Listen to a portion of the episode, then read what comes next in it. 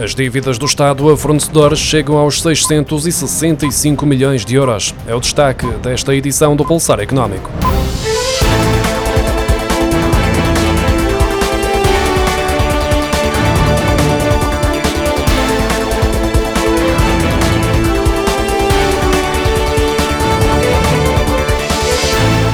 As dívidas do Estado a fornecedores continuam a aumentar, uma tendência que está a verificar-se desde o final do ano passado. No final do primeiro semestre, as dívidas do Estado com mais de 90 dias atingiram os 665 milhões de euros, o que corresponde a mais do triplo do valor verificado no final do ano passado.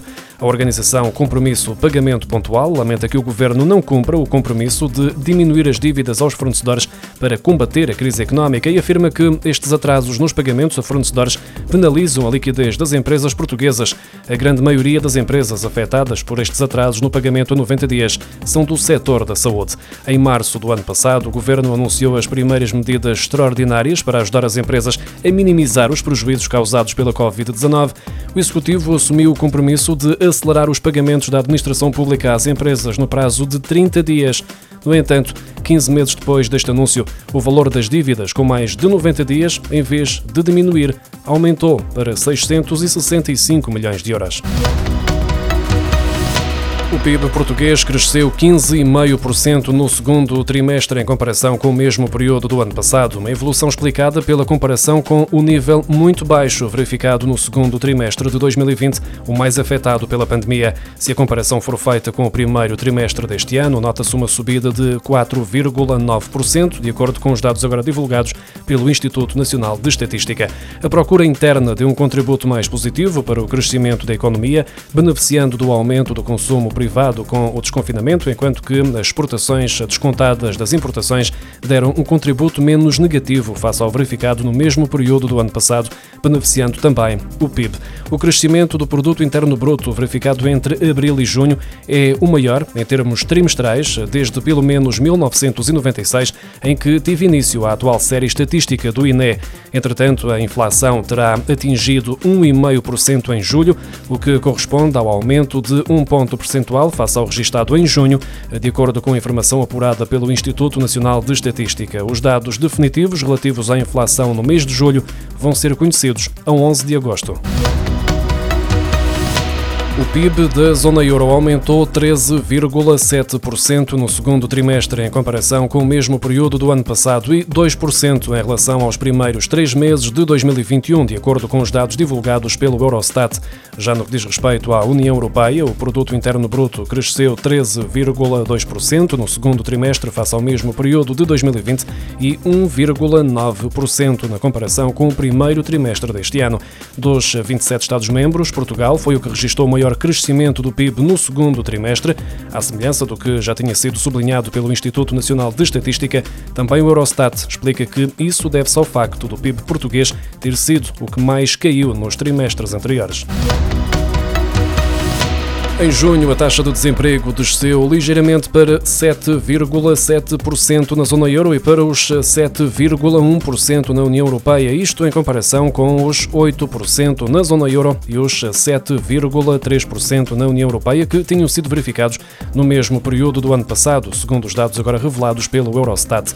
Em termos absolutos, o Eurostat estima que no final do primeiro semestre estavam desempregados 14 milhões e 900 mil cidadãos em idade ativa na União Europeia, dos quais 12 milhões e meio na zona euro, números que representam uma redução de 397 mil desempregados na União Europeia e de 339 mil na zona euro face a junho do ano passado.